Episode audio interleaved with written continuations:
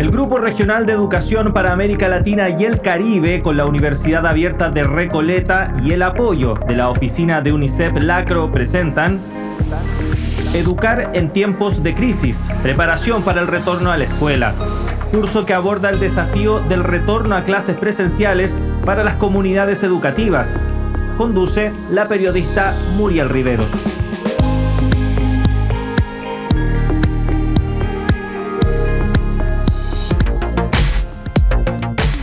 Bienvenidas y bienvenidos a la décima lección de la versión radial del curso Educar en tiempos de crisis, preparación para el retorno a la escuela.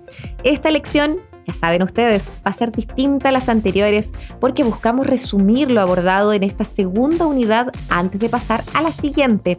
A lo largo de esta segunda unidad estuvimos conversando con David Alford, especialista en agua y coordinador del Clúster de Agua y Saneamiento para Venezuela. Teresita Janssens, profesora de Historia y Geografía con experiencia como directora de diferentes centros educativos y al momento de grabar estas lecciones trabajando como coordinadora nacional de formación integral y convivencia escolar del Ministerio de Educación de Chile también nos acompañó. Comenzaremos este repaso rescatando algunos conceptos muy importantes que nos compartió David Alford y que se vinculan mucho con las normas y protocolos abordados en la unidad anterior. Esto porque los aspectos infraestructurales son vitales si es que se busca demostrar que las escuelas son un espacio protector y de bienestar para la comunidad educativa. Lo que se sabe hasta ahora del COVID-19 y sus variantes, hay diversas rutas de transmisión que pueden ser cortadas con higiene respiratoria de manos y distanciamiento físico. Particularmente en este retorno a la escuela, la vía de transmisión más importante es la respiratoria dentro de espacios cerrados se debe considerar que en el aula las personas no están en silencio. Hay gritos, hay risas, conversaciones, susurros a los oídos y exposiciones de la materia o respuesta de las preguntas que se vayan dando en el devenir cotidiano de una clase, lo que significa que hay una alta posibilidad de contaminación dentro del aula. Aquí surge la primera barrera en la higiene respiratoria, que es el uso de mascarillas o tapabocas. Es importante su uso porque ya se ha demostrado que es una herramienta eficaz para limitar la contaminación y transmisión por las partículas respiratorias. Claro está que dependerá de la calidad de las mascarillas, ya que una mascarilla KN95 será mucho más eficaz en detener la transmisión que una mascarilla de tela. Veamos qué otras opciones más debemos tener en consideración. Otro elemento importante sería reducir las horas de clases, es decir, cuánto tiempo nos quedamos dentro de un espacio cerrado y asegurar que cada espacio se abra para que haya una ventilación y asegurar turnos para limitar el número de estudiantes que se encuentren dentro de un aula. Si no podemos limitar el número de estudiantes o la duración de clases, o si no podemos aumentar la ventilación en algunos espacios, sería importante limitar el uso de estos espacios o de trasladarlo hacia afuera si podemos. Es muy importante mantener una política de quedarse en casa si los niños se sienten enfermos. Mejor que se queden en casa y sin requerir una nota de justificativo médico. Eso también es importante, no solamente para proteger a los estudiantes, sino también a los profesores o al personal de las escuelas. Y en ese sentido sería importante, si podemos, de controlar la temperatura a la entrada para asegurar que ya identificamos a personas que podrían tener fiebre que podrían estar enfermas no solo con COVID, sino también con otras enfermedades. Siguiendo este repaso, abordaremos ahora los contenidos que Teresita Janssen nos ha compartido sobre los principales retos y desafíos a los que se enfrentan las escuelas en este proceso de retorno a la presencialidad, claro, desde su experiencia en Chile. Desde su punto de vista, el principal desafío es la corresponsabilidad de las familias y de la sociedad en general, para que entiendan que la escuela es un espacio seguro, pero para lograrlo está consciente que se debe generar la confianza, lo que en estos tiempos puede ser muy difícil, pero no imposible.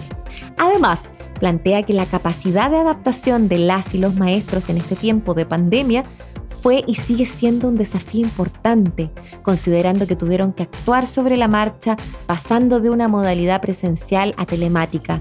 Esto, por supuesto, demuestra la importancia de enfrentar esta emergencia con flexibilidad y creatividad por parte de los profesionales de la comunidad educativa.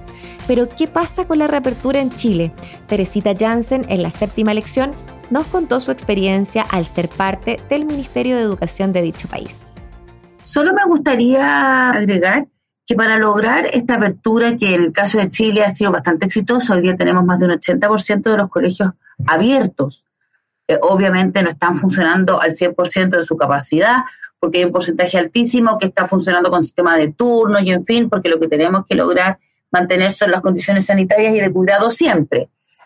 Pero eh, dos cosas que me gustaría nombrar que han hecho posible la reapertura exitosa que hemos tenido en Chile ha sido primero el trabajo muy de la mano con las comunidades educativas, con equipos directivos, con directores, con profesores, con estudiantes. Desde el Ministerio de Educación en distintas instancias se han hecho conversatorios, reuniones, mesas de trabajo, de manera de poder de verdad levantar cuáles son las necesidades que tiene la propia escuela. ¿Y cuál es la realidad misma? Porque una cosa es estar sentado en un escritorio y por mucho que no tenga la vista más linda, como es el caso del mío, te permite estar serenamente pensando qué necesitará una escuela y otra cosa es llegar a la escuela y de verdad ver ahí mismo o levantar desde los que están en la escuela cuáles son las necesidades que hay. Eso por una parte. Y por otra parte también nos ha servido muchísimo y ha sido muy, muy marcador en este éxito que yo te comentaba, el trabajo que hemos hecho con otras instituciones, no solo de carácter nacional, sino también de carácter internacional. Por ejemplo, el caso de UNICEF, hemos trabajado muy de la mano con UNICEF en varias mesas, reuniones.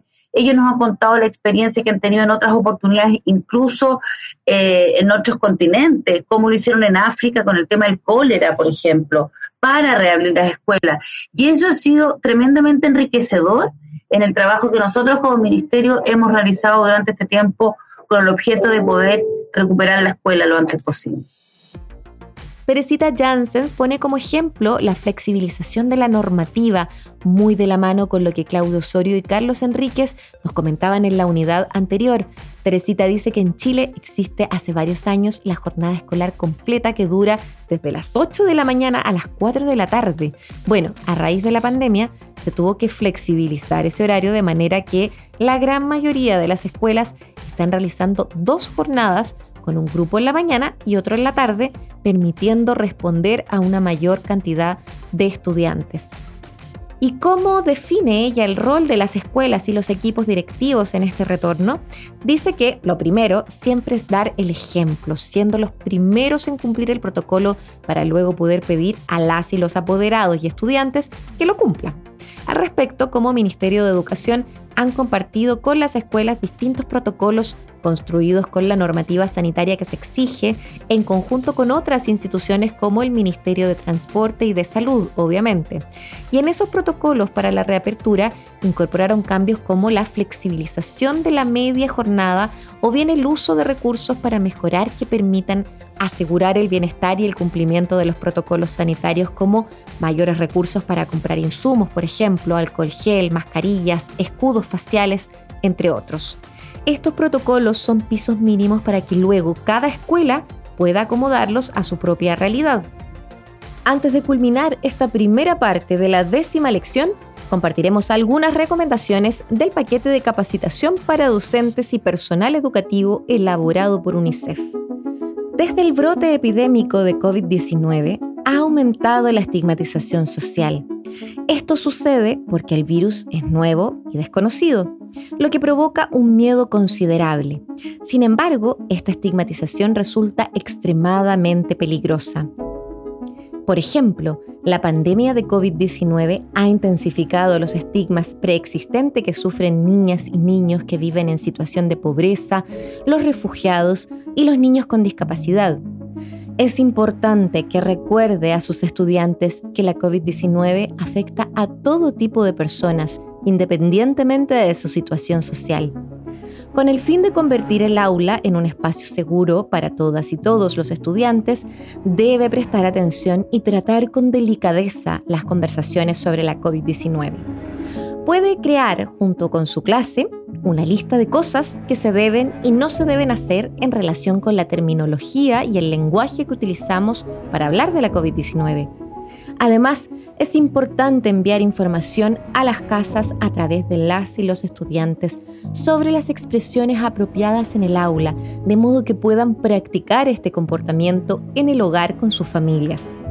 Recuerde a sus estudiantes que las personas enfermas de COVID-19 no han hecho nada malo, de modo que no debemos tratarlas de manera diferente. Tener COVID-19 no implica que una persona tenga menos valor que otra.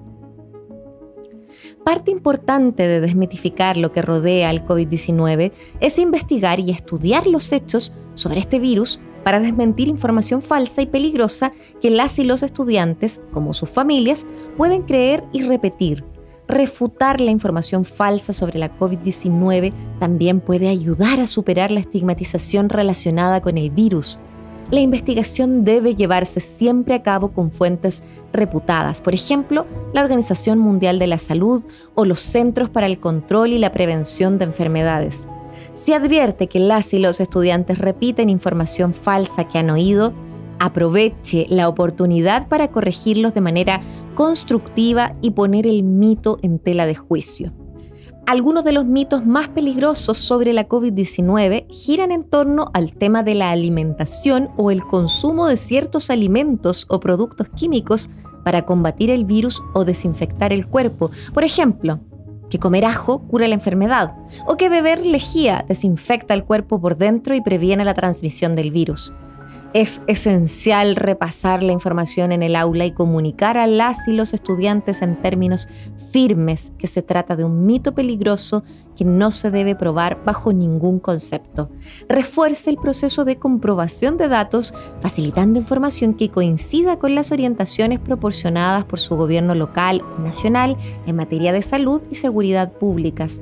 Además, es recomendable invitar a un experto técnico a que visite el aula. Puede ser, por ejemplo, un trabajador del ámbito de la salud que realice una presentación para los niños y niñas sobre el virus, separando los hechos de la ficción y que responda a algunas de sus preguntas más apremiantes. Dejamos a continuación las siguientes preguntas para que podamos reflexionar todos juntos y juntas. Después de los contenidos expuestos, te invitamos a la siguiente reflexión. ¿Qué crees que está en tus manos para apoyar el respeto a los protocolos tanto en las escuelas como en los hogares? ¿De qué forma se puede dar un mayor énfasis a lo socioemocional en las comunicaciones con las y los apoderados como parte importante de los protocolos para el retorno a la escuela? ¿Cómo se implementan las normas de retorno en tu propia escuela o comunidades escolares? ¿Las conoces en detalle? Enseñar exige saber escuchar. Ponte manos a la obra y sé tú también un agente de cambio.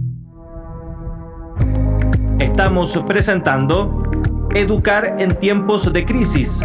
Preparación para el retorno a la escuela. Curso que aborda el desafío del retorno a clases presenciales para las comunidades educativas.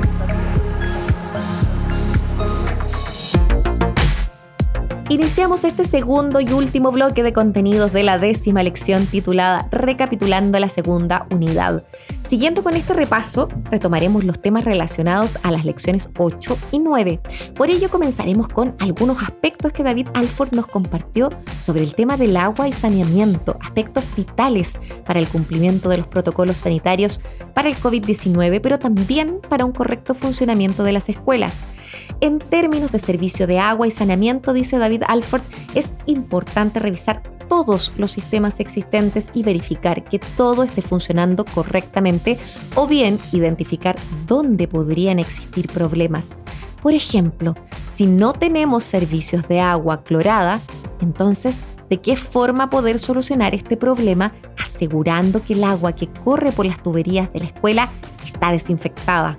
También asegurarse de que dichas tuberías no cuentan con fugas.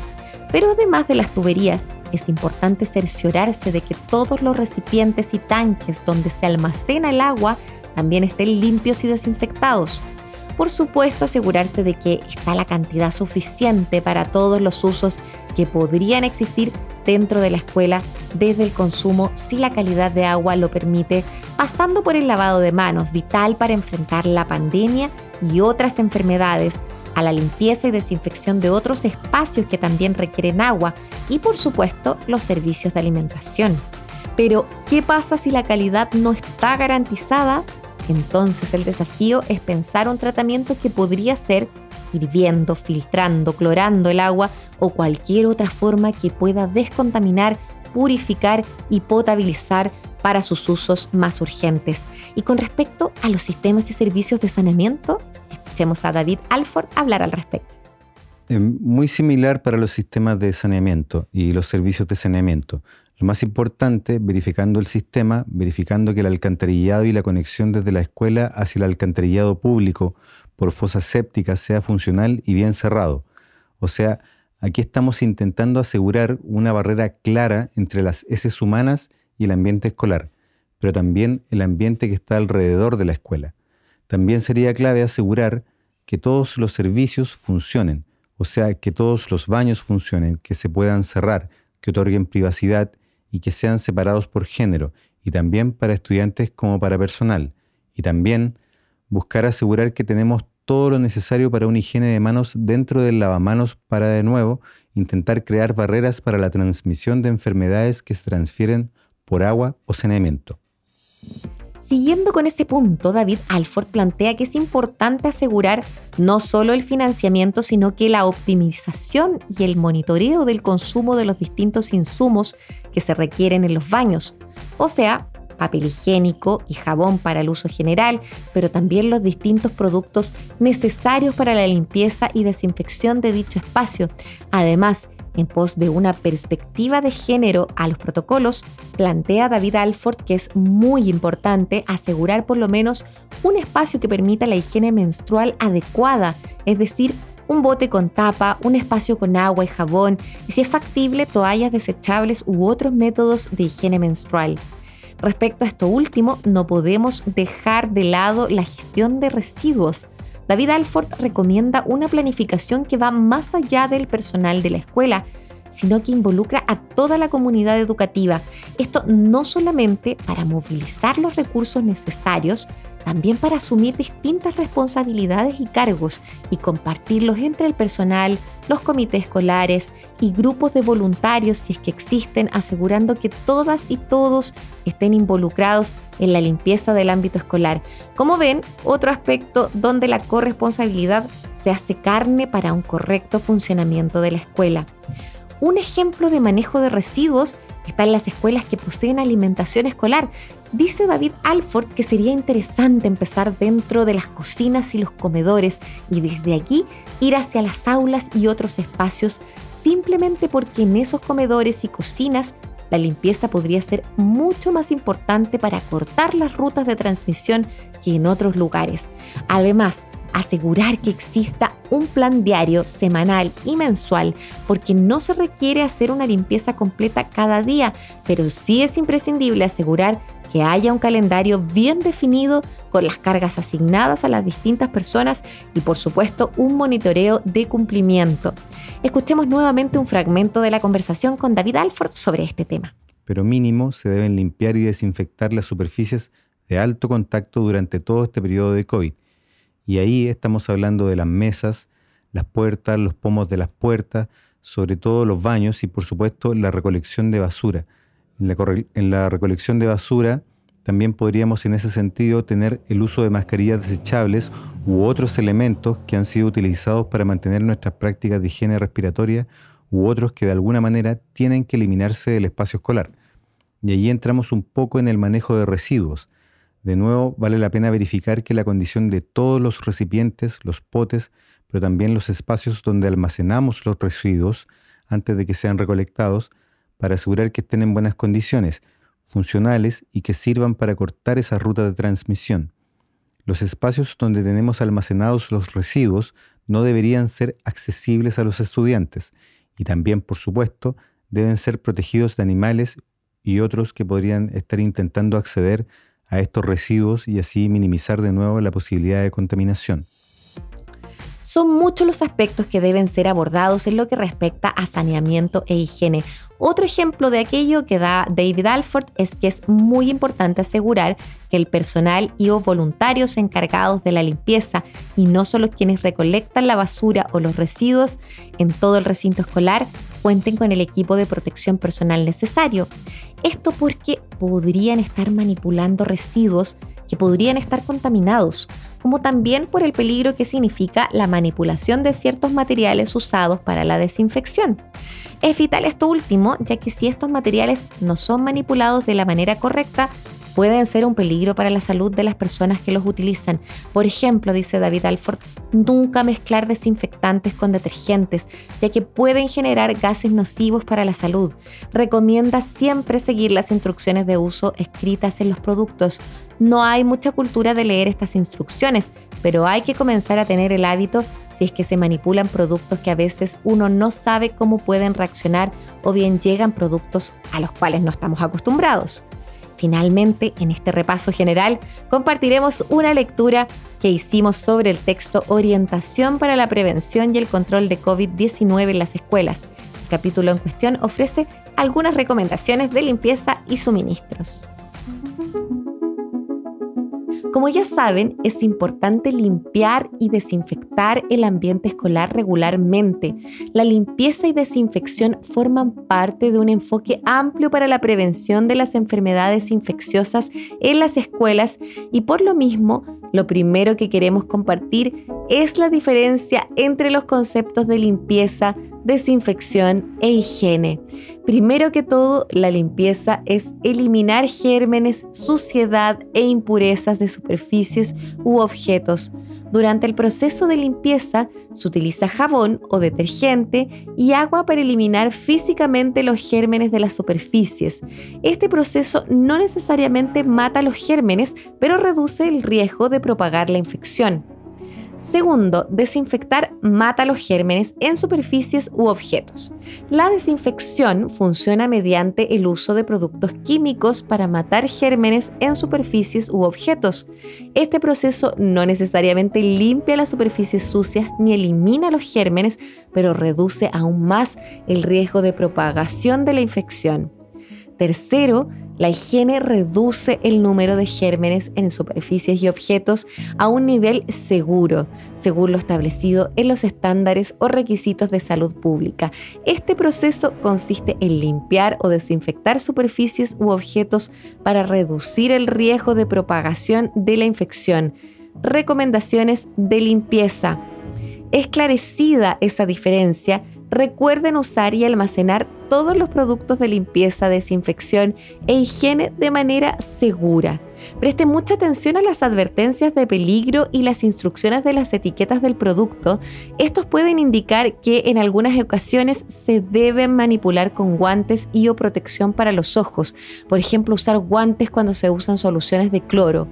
Algo muy importante es no mezclar limpiadores y desinfectantes, ya que la combinación de ciertos productos como el blanqueador con cloro y los limpiadores con amoníaco pueden provocar lesiones graves o incluso la muerte. Hay algunos casos en los que se puede hacer, pero repito, lean bien las indicaciones para asegurarse de su inocuidad. Para tener en mente, algunos estudios indican que el uso de cloro puede reducir la inmunidad en los niños y niñas. Por esto, antes de que los estudiantes estén expuestos a este producto, es esencial que las soluciones de cloro se sequen y se garantice siempre una ventilación adecuada. Finalmente, asegúrense de que el personal de mantenimiento, las y los maestros y otras personas que usan productos de limpieza y desinfección lean y entiendan todas las etiquetas de instrucciones y sepan cómo utilizarlos de forma segura y apropiada. Garantice que la información de seguridad, los materiales de instrucción y la capacitación se proporcionen en idiomas apropiados y accesibles para todos los involucrados. Estamos presentando Educar en tiempos de crisis, preparación para el retorno a la escuela curso que aborda el desafío del retorno a clases presenciales para las comunidades educativas.